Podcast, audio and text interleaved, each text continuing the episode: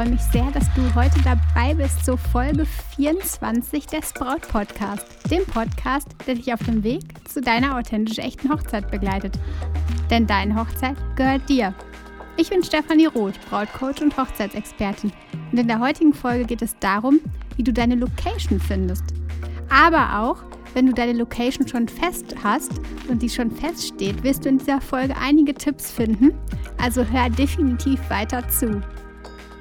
Jetzt mach es dir gemütlich und hol dir etwas Leckeres zu trinken, je nachdem, worauf du Lust hast. Und setz dich vielleicht in die Sonne oder in eine gemütliche Ecke auf deiner Couch und dann lass uns starten.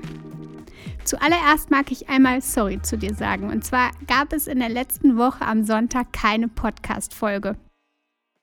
Tatsächlich habe ich einfach mal mir eine Auszeit genommen. Ich war irgendwie echt schlapp und down und ich habe hin und her überlegt und habe mich dann bewusst dazu entschlossen, die Folge sausen zu lassen. Nicht, weil ich dir keine Folge mitgeben möchte, sondern weil ich mit voller Energie in die nächsten Folgen starten möchte, in alles, was kommt. Und deswegen einen Moment des Durchatmens genommen habe. Einfach damit ich dir dann wieder richtig viel mitgeben kann und nicht immer die ganze Zeit auf Sparflamme laufe.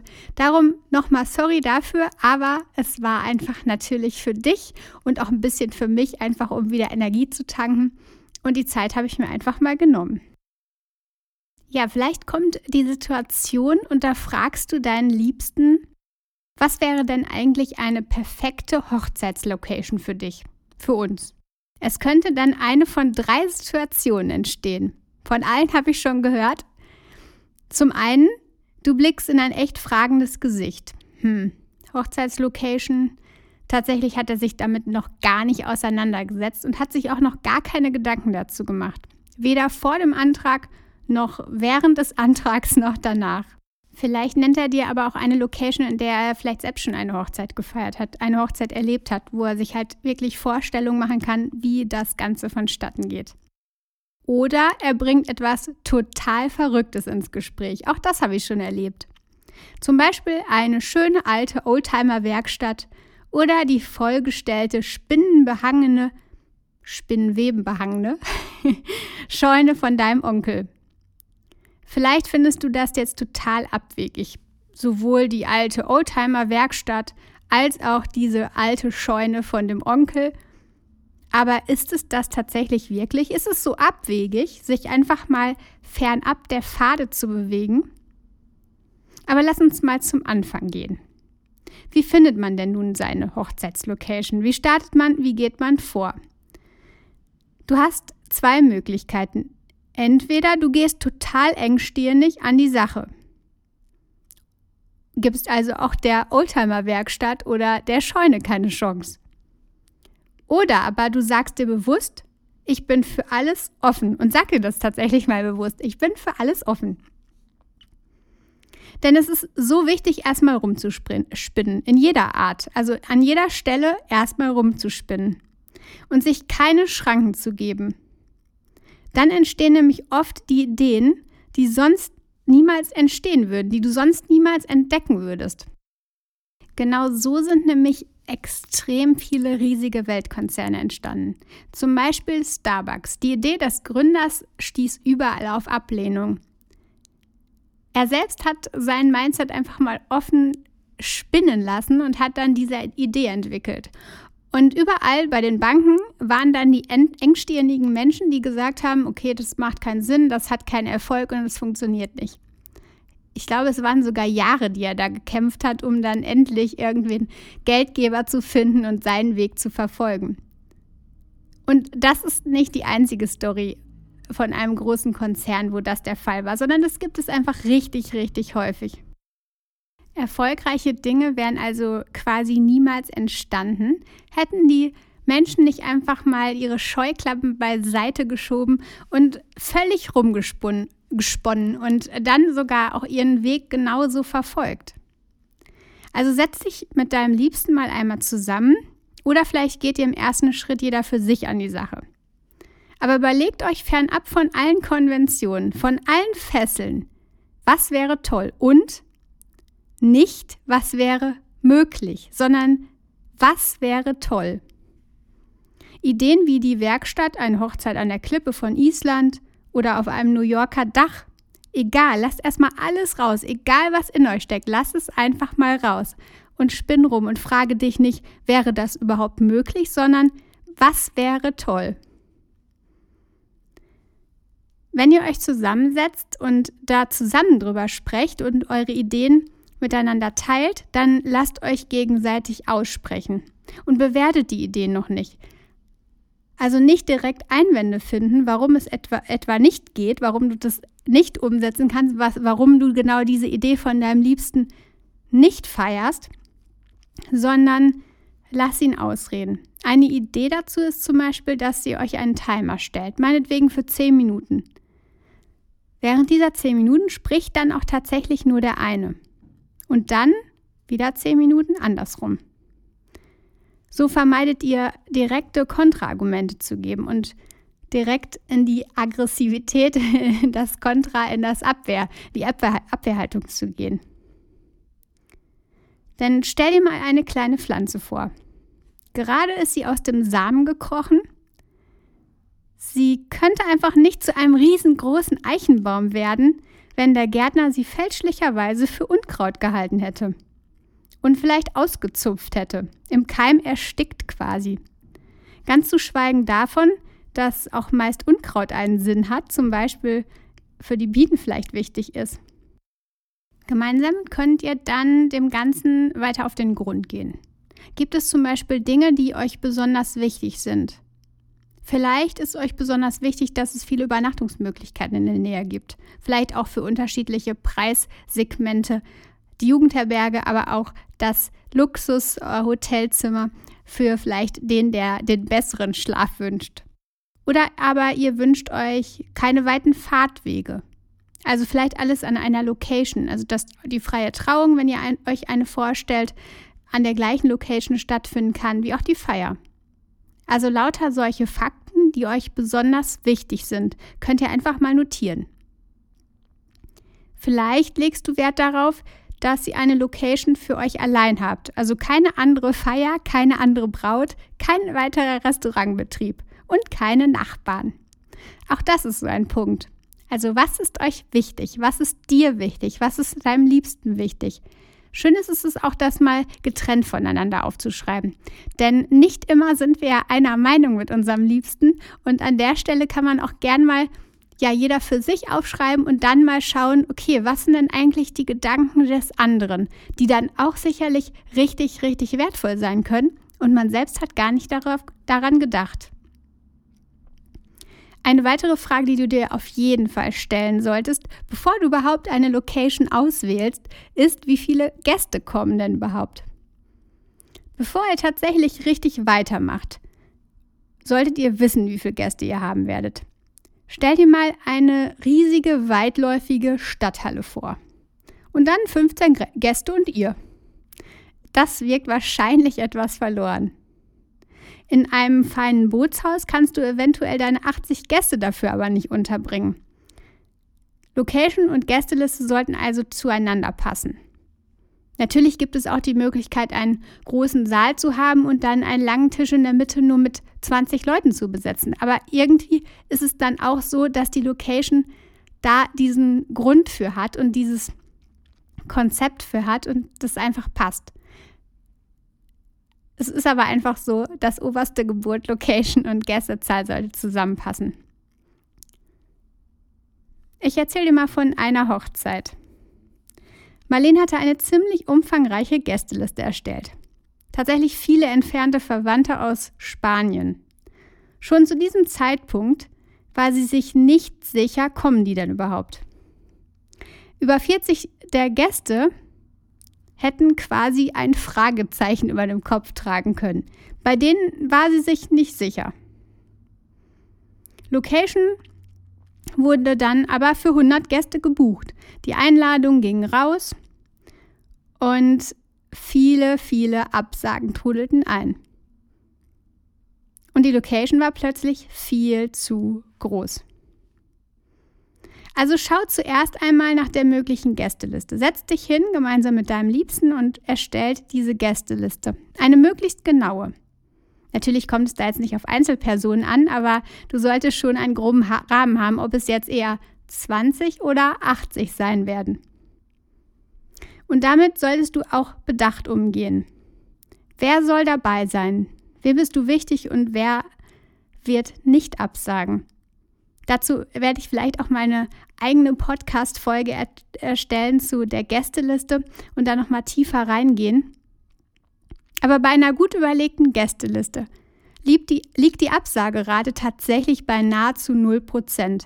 Auch wenn man auf vielen Blogs immer Gegenteiliges liest und liest dann da, rechne mit einer Absagenquote von so und so viel Prozent. Aber es ist tatsächlich so, wenn die Gästeliste gut gewählt ist und gut ausgewählt ist, gut erstellt wurde und ihr euch richtig Gedanken gemacht habt, dann ist die Absagerate bei nahezu null. Also fragt euch immer wieder, wollen wir sie oder ihn an unserem Tag nah bei uns haben oder ist es nur eine Verpflichtung? Von unserer Seite, dass wir ihn einladen, aber auch vielleicht von seiner Seite, dass er nicht absagt oder vielleicht dann doch absagt. Kommt er vielleicht nur, weil er eingeladen ist oder kommt er sogar vielleicht gar nicht, weil er sie keine echte Bindung zu euch hat? Das ist bei dieser besagten Hochzeit in, mit den ganzen ähm, ja, Gästen oder mit der Verwandtschaft aus Spanien tatsächlich passiert. Es war entfernte Verwandtschaft. Und da war es einfach so, die waren nicht nah genug verbunden. Das Band war gar nicht so stark. Und sie wurden halt nur aus Verpflichtung eingeladen und haben deshalb ja dann auch vielfach abgesagt, weil die Anreise einfach zu beschwerlich war für dann jemanden, der so weit entfernt ja liegt, da wo das Band nicht so stark ist. Hast du dann deine Gästeliste einigermaßen fix? Du weißt, ob du eher mit 20 oder mit eben 80 rechnen kannst, geht es tiefer in die Location-Suche. Ich habe mal eine E-Mail von einer Braut erhalten. Sie berichtete richtig lang über die Vorlieben ihres freien Reisens mit dem Rucksack in Asien, über die Liebe zur Natur, wie wichtig ihnen natürliche Umgebungen seien. Und dann las ich, als Location haben wir uns einen sehr kühlen Gemeinschaftsraum ausgesucht. Da war ich tatsächlich echt sprachlos. Bei meiner Recherche erkannte ich dann, dass dieser Raum echt mitten in einem Industriegebiet an einer vielbefahrenen Hauptstraße lag. Vorlieben und Persönlichkeit des Paares passten irgendwie gar nicht zu dieser Location. Ja, vielleicht wirst du jetzt sagen, ja, aber vielleicht war es eine finanzielle Entscheidung.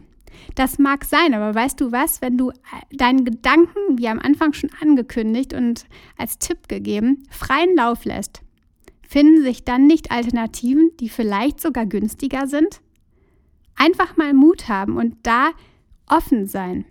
Es muss kein Saal eines Restaurants sein, es muss keine In-Location sein. Halte die Augen einfach mal offen, es gibt so, so viele Möglichkeiten da draußen, die wir nur entdecken müssen. Zum Beispiel hätte die Scheune vom Onkel, die ich zu Beginn erwähnt habe, so viel besser zu dem Paar gepasst. Oder glaubst du nicht? Die hätten, diese Scheune hätte sogar das Paar vielleicht gar keinen Cent gekostet. Angst haben wir an der Stelle wahrscheinlich vor Organisationen, vom Drumherum, Stühle, Tische, Catering. Doch ich sage dir, das musst du nicht haben. Da einfach individuelle Hochzeiten so enorm an Beliebtheit zunehmen gibt es mittlerweile Services, die das alles übernehmen oder zumindest die richtigen Kontakte für dich haben. Also sei da einfach offen und meist ist es das doch, dass das Glück dann so viel größer ist, die Freude so viel größer, dass dann ein klein bisschen mehr Aufwand, sollte es den überhaupt geben, es dann total das wert ist. Im Hotel oder Restaurant hast du zwar alles aus einer Hand, aber auch entsprechend wenig Gestaltungsfreiraum. Also schau da genau, was euch eben wichtiger ist. Keine Sorgen, keine, kein Aufwand, dafür ein festgeschnürtes Paket, wo vielleicht viele Dinge dabei sind, wo ihr sagt, okay, es ist in Ordnung, aber mehr auch nicht. Oder das Individuelle, wo vielleicht ein klein bisschen mehr Aufwand ist, wo aber dann hinter das Herz sagt, ja, genau so habe ich es mir gewünscht, genau so habe ich es mir vorgestellt. Einiges mehr rund um die Suche zur Location gibt es übrigens auch in meinem Brautguide, den findest du ja bei Amazon. Worauf gilt es bei den verschiedensten Locations zu achten? Was sind Vor- und Nachteile? Wo sind Stolperstellen? Ja, einfach solche Dinge. Also ganz, ganz wertvoll. Schau da auf jeden Fall mal vorbei. Hast du die Location dann festgezurrt, kannst du alles weitere planen und abstimmen.